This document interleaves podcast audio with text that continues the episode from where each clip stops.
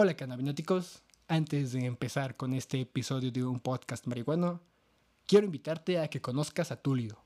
Con Tulio, tú encontrarás una gran variedad de productos que un pacheco tiene a bien necesitar, entre ellos el producto de moda favorito de las cannabináticas y los cannabináticos, la gorra cogollo. Así que ya sabes, visita tulio.app y sé parte del marketplace de cannabis más importante de México. Ahora sí, disfruta de tu episodio de un podcast marihuano. Son plantas sagradas, hay que respetarlas. La marihuana es lo mejor del mundo. fritos, pachecos, grifos, consumidores, cannabináticos. Hello cannabináticos, welcome to un podcast marihuano. Today, I bring you a very special interview with Paul Stanford, an American activist who has been fighting for the cannabis liberation for decades. You're about to listen to the full, unedited conversation we had. You can also listen to a translated version of this episode right here in Un Podcast. Well, uh, Mr. Stanford, thanks a lot for joining us in this show. Um, first of all, I like You to know. well. First of all, I like to know uh, wh- which is your well, yeah, personal prof- and professional view of the general political landscape on the United States now that the Biden administration has like started to settle in and and how may this administration face the well yeah the the, the marijuana reforms but also the the general uh, drug politic reforms Um, you know, I'm more hopeful than I have been with any previous administration. I I had false hope with the Clinton administration back in the 90s. You know, I'm an old guy, 61. And so, and I had false hope with the Obama administration in 2008. But uh, this year, I'm pretty certain that within the next 12 months, cannabis will be legal federally. You know, I worked and petitioned to put marijuana legalization on the ballot in Oregon and California and Washington for about 40 years. And finally, we made it legal. Uh, I live in Oregon. And so, but in terms of the Biden administration, the head of the United States Senate, Chuck Schumer from New York, is in favor of marijuana legalization. And he's joined up with a couple of other senators, my own senator, Oregon Senator Ron Wyden, and New Jersey Senator Cory Booker. And they are saying they're going to legalize marijuana. And then the head of the United States House of Representatives, uh, Judiciary Committee, Jerrold Nadler, has already passed the Marijuana Opportunity Reform and Expungement Act. And so that passed the House of Representatives last year, but the United States Senate did not take up that bill because it was controlled by the Republicans. This year, by a very slender one vote margin, the Democrats have control. So Chuck Schumer is in charge of the agenda.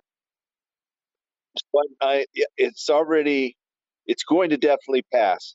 Now, Biden has a history, the president himself has a history of being a drug warrior. He imposed very uh,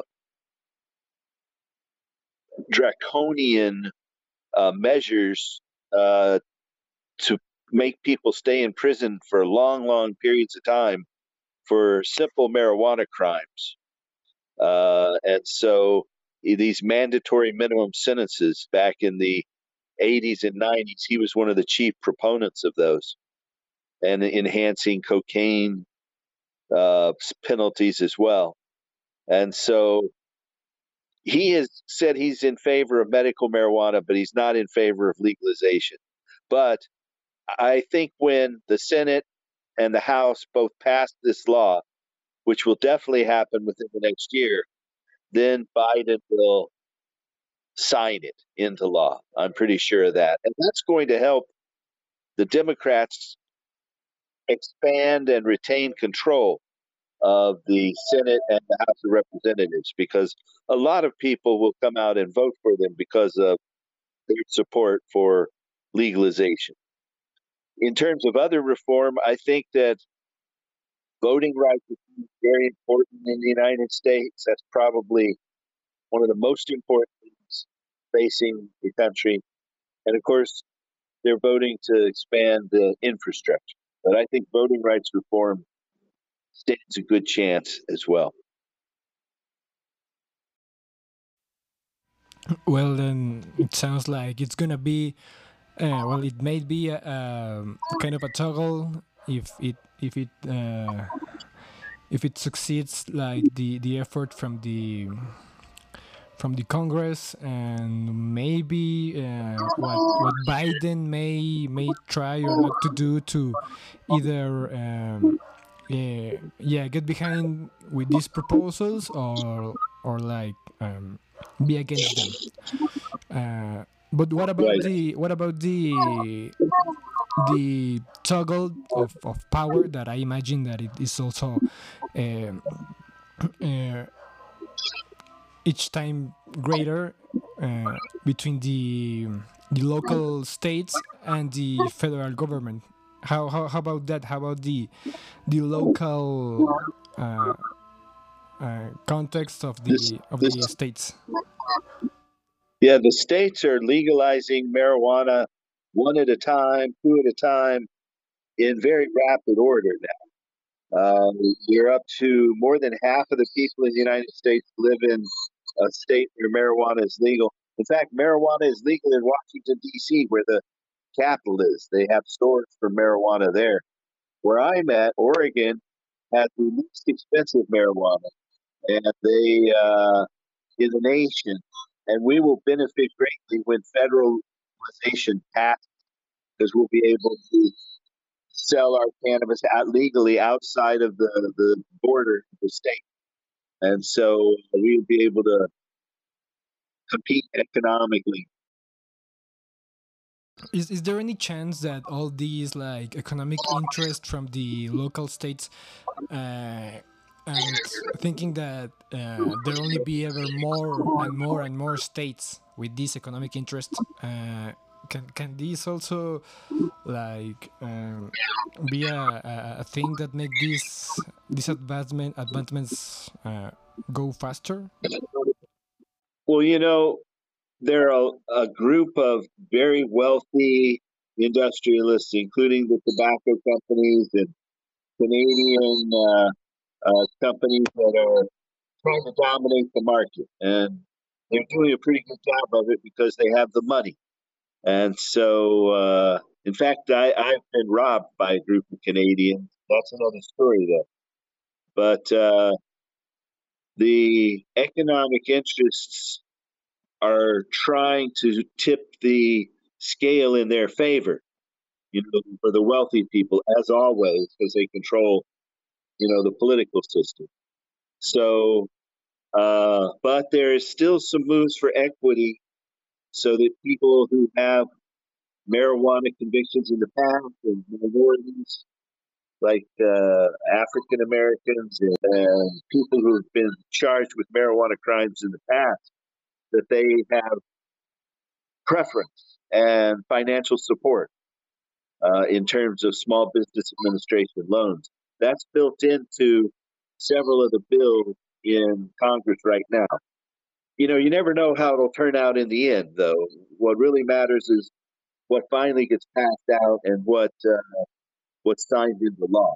So that still remains to be seen. But a lot of states and municipalities have used cannabis taxation uh, to fund equity for disadvantaged groups.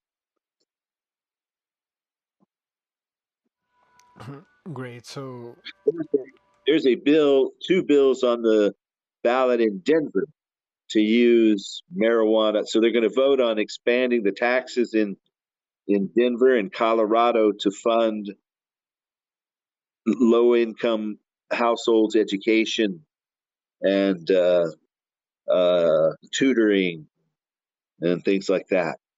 So that's up for a vote on uh, November 3rd here in in Colorado. Oh well, this this kind of uh, gets me up gets me on to another question that is like, how do you think that it's this process of because I, I think like the legalization there are like major reforms that occurred in the in the states but somehow i get the feeling that some of the people some of the cannabis users on these states may not feel like the the reform is like like complete like i think that legalization Yeah. first of course like kind of incomplete and then it starts to Right. To go to where people wanted to go like you say like using these taxes for a very specific group of people. And what do you think this this this landscape will evolve into in the yeah? You know, the the people who were behind the initial legalization bills in Washington State, the Drug Policy Alliance, and funded by George Soros, and uh, uh, the folks in uh, other economic groups like that, they they had their ulterior motives. In Washington State, they don't, do not even, even though they were the first state to legalize, and they have a, a lot of cannabis stores, their taxation is very high, and people cannot grow their own unless they have a medical permit. So the only people in Washington that can grow are medical growers. People can't grow their own. Here in my state of Oregon, every household can have four plants. And so most other states, with one exception, allow home cultivation by adults. And so I think that's very important. And then also allowing patients to grow their own or have someone grow it for them is another important. But having a rec, uh, a commercial market and a store, that's that's best for most people. Most people can't grow their own, especially sick people. So uh, the the laws that are implemented have been funded by people who, you know, want to take advantage of it to some degree. Not not so much for equity, but I think we have to continue to work to change those laws so that they're more equitable. Right now, there's this irrational fear of THC, and THC has never killed anyone. And so uh, they have all these rules around industrial hemp and the THC level in the plants. And I think that uh, it's being over-regulated, especially when we want to see hemp fuel, hemp plastics, hemp building materials, hemp clothing, hemp paper. We don't need those extra regulations that add unnecessary financial burden on the farmers and the industry. We need to remove those regulations so that those industries can thrive. Right now, that's not even being considered. You know, right now, there's still this irrational fear of THC that's built into these laws, and somehow that's got to change. yeah i think it's kind of hilarious that uh, each country like gets to determine what what cannabis species is hemp and these uh, like false parameters on THC like here in Mexico it's uh, the the standard for THC in hemp is a little bit higher and so this this kind of gets me thinking and and kind of going to the the final question I, I was going to ask you about this particular relationship in with Mexico and the U.S. Uh, how cannabis has always uh, well drug trafficking in general, but cannabis has been like also this this well this thing that has come between us, and how, how will this evolve like into the business that will become between us? And also like how do you feel like the the reality? Because right now here in mexico we have all these like people like some of they may have good intentions some of they some of them may only wanna have a, a quick buck but everybody talks about like the economic potential and how uh, cannabis is like a, a very economic um, a very, a very, uh, very important source of economic resource resource in the in the global landscape nowadays. And they say like, yeah, Mexico is gonna be this this this this power nation of cannabis that is going to make deals with the U.S. and maybe Colombia. But I mean, I'm talking about this particular misencounter that you have with the with the police here in Mexico, and and Oh, yeah. I think that's like like the reality. And how how is the the the thing advancing from from your perspective perspective in in that sense, like plainly in the in the maybe cultural inter interchange that has been in like the cannabis culture between the both countries, but Yeah. also like from your personal perspective. Sure, sure. Um, you know, cannabis is international and it's an ancient uh, crop that people have been growing since prehistory, probably over 25,000 years. And so um, it's bound us together in many, many different ways. And it has ties into the spiritual and religious beliefs of many different cultures. And some of those are suppressed today, but you know, it's definitely tied into Christian Christianity. Uh, but the point being is that it's international, and we're an international community that stretches the globe, and we're on every continent. And so, I think that Mexico has been a leader already in terms of what the Mexican Supreme Court has ruled and done. I think that the fact that the Mexican Supreme Court said that marijuana prohibition violates human rights and the right for adults to develop their personality, I think that's a crucial component of reform that has not been previously included in the United States or anywhere else in the world, really. And so I'm I'm very happy that uh, you know the Mexican Supreme Court has led the way.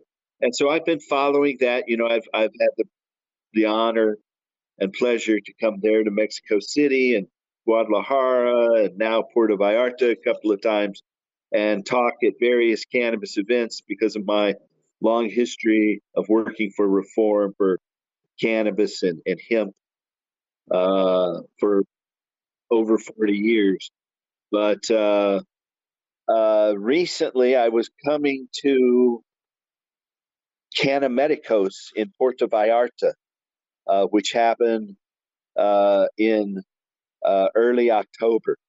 And so a friend of mine who had never traveled overseas eh, came with my wife and I to Puerto Vallarta. And it was her first time to to fly into Mexico. And so I know that the Mexican Supreme Court in July threw out personal use marijuana laws. But still, I am cautious about traveling with cannabis internationally. Where I live here in Oregon, I have a permit for medical marijuana that allows me to travel with up to 750 grams of marijuana legally. They will let me fly out with 750 grams if I want to. I don't I don't do that very often. I certainly wouldn't take that much to Mexico. But uh, uh, my friend uh, Nikki had been given three marijuana cigarettes that were pre-rolled commercially here in Oregon, and they come in these little plastic tubes. You know, so you go into the store and you can buy pre-rolled marijuana cigarettes. And so she had three of those in her purse. And she didn't, my wife and I went through and they put, they, I've been searched many times coming into Mexico in Guadalajara and in Puerto Vallarta, never really in Mexico City. but uh, I didn't have any problems. I went on my way, and but my friend, it was her first time, and so she was traveling alone as well, but she was behind us in line. So the I had been cleared to leave, but I noticed that my friend was being held there, and they were talking to her, and she was upset. So in the end, the customs agent demanded that she give first he asked for a thousand us dollars and he didn't want uh, for her to give him a thousand us dollars. Well she is not a wealthy person. She that upset her and so then he told her to go to an atm machine which was there inside the Puerto Vallarta airport, there's an ATM machine in the customs area, which to me is very, very unusual. Why do you need an ATM machine there going through customs? Well, it's only there for bribes for the police. So they demanded that she give them $300. And uh, because she could get $300 out of the ATM machine. And the officer covered his badge and would not let her know his name. Well, she didn't know what, what, what I know. I had told her, but that marijuana was legal and Supreme Court threw out all the laws. And, you know, these people are corrupt, you know, and they've been making marijuana money off of our culture and our people for so long that they don't know how to handle the new laws and the fact that the Supreme Court has thrown out all personal possessions and the legislature hasn't you know passed any new ones yet. And so in the end she my wife gave my I had my wife stay with her while I went forward because I had all our luggage and everything. And I, but in the end, she gave her the money, and they they gave this police officer three hundred and fifty dollars. Uh, and he covered up his badge so they would not see his name, and uh, no receipt. You don't get any receipt. But she got to keep her her marijuana cigarettes. He said she could keep those. And so, uh, know, it was just a pure shakedown that these guys have set up. There's no other reason to have that ATM machine except to get them bribes, right? Yeah. So as she went out, there was another person that said she only had to pay him fifty dollars, you know. But in, in this case, you know, they get to keep their marijuana, which is a new thing, and that's good. But the problem is the corrupt police officers. So after the Canamedicos conference, which went very well, it was at a cannabis friendly location. And so uh, uh, after that, we were on the beach, and I did not have any marijuana with me at all. We were on the beach, and a friend of mine who is an American who was on the beach with us, we were in a group of about 20 people, and only three of us were Americans. The rest of the people were, there were a few Colombians. Most people were native Mexican people. And so uh, my friend wanted me to take a puff on his pipe. And I don't know if you recall, Adrian, but I'm not really a smoker. I, I vaporize my cannabis with I, a volcano vaporizer. Yes, I it doesn't that. make all of that. I prefer my vaporizer, but occasionally I will take a puff with other people in a social situation. So it took a while with the wind on the beach for him to light his lighter and for me to get a puff off his pipe. But as soon as I took a puff, there were two police officers there, and they want me to give them ID. And so uh, I took out my Oregon medical marijuana card because I have a card that says, you know, I'm a medical patient, and I am. Uh, but uh, once they had that, they were like bulldogs. They were not going to give that card back to me if I did not pay them a bribe. So they they said, "Come with me," and I said, "No, I'm not going with you. marijuana's legal. The Supreme Court threw it out. And they were, no, you have to come with us. And I, I reached, I tried to pull my card back out of his hand. I was afraid I was going to tear it. It's not a plastic card, it's a little paper permit with some foil embossed on. So, anyway, I told him, You are corrupt and you are the criminal, and I'm not paying you anything and I'm not going anywhere. And so, but I did have 20 other people with me, you know, so uh, I felt a little emboldened by that. Also, I didn't have any marijuana whatsoever. It was my other friend's pipe. And I was distracting him so they didn't harass him. You know, I was taking the, the heat there. But anyway, uh, eventually my other friends intervened and they told me I should go back into my hotel room, which was right there about just a, uh, like a minute away from where I was at. And so I did that.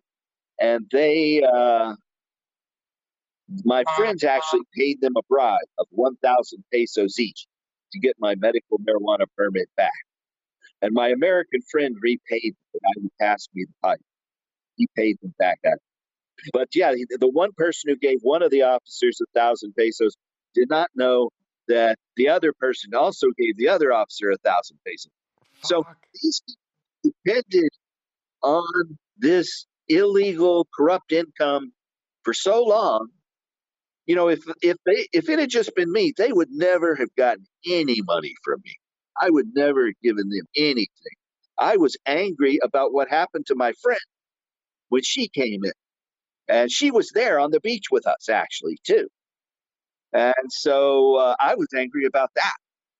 I am not going to just, I'm, I'm, I'm not just going to follow authority. And that's why I've been an activist for so long. You know, I, uh, just because they say they can do it doesn't mean they can't. And in this case, they're just corrupt. And, and as I told them, they are the criminals. But my friends ended up paying them their bribe. And so they made, you know, 2,000 pesos, 1,000 each off of that. So they were probably pretty happy. But uh, anyway, that is the the the Sorry? mishap.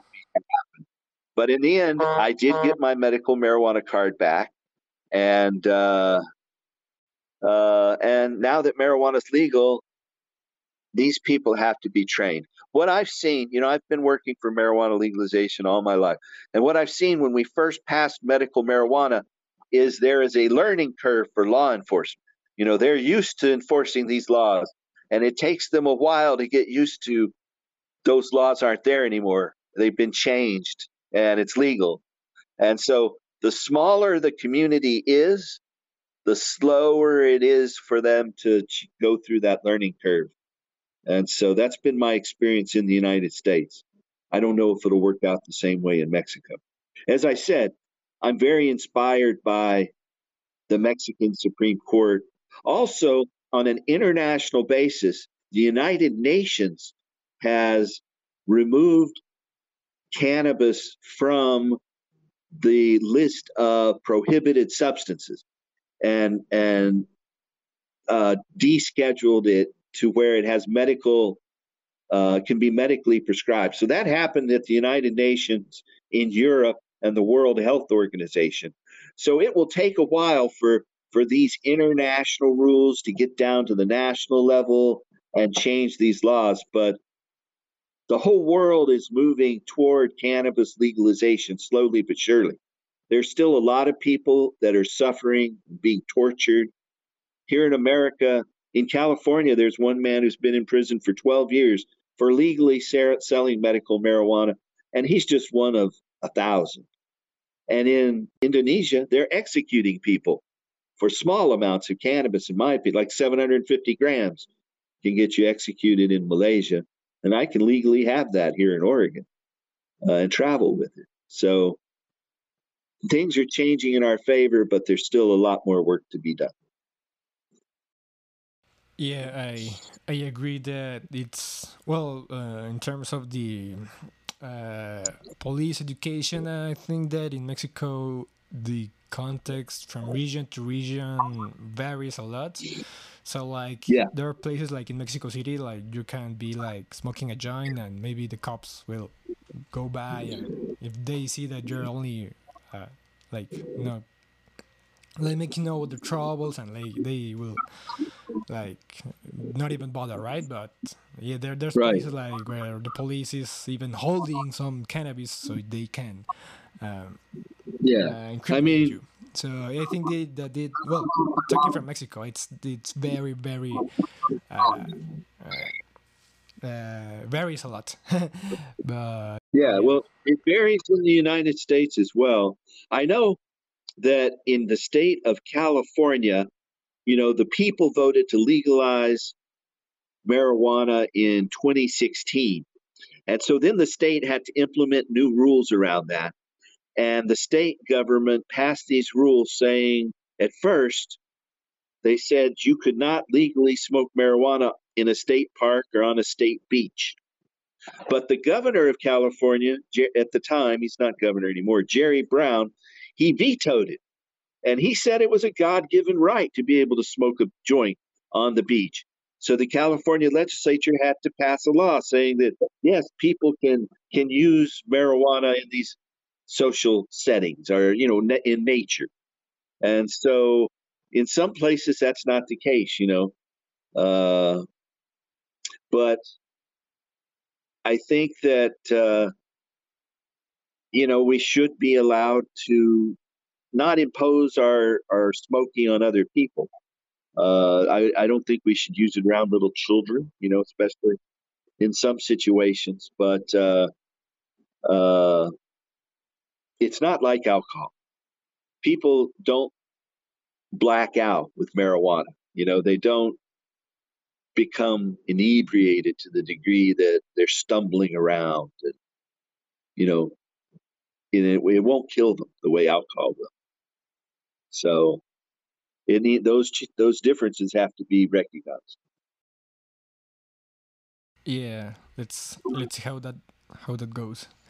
Um, well, Mr. Stanford, this is the time we have for this episode. I am very happy that you have come here, and uh, it'll be it'll be great to have you back some sometime soon. Maybe when you, we have some news from overseas on the U.S. or to talk uh, about more more things related to cannabis. all right anytime thank you adrian Great, and thanks a lot for the people listening.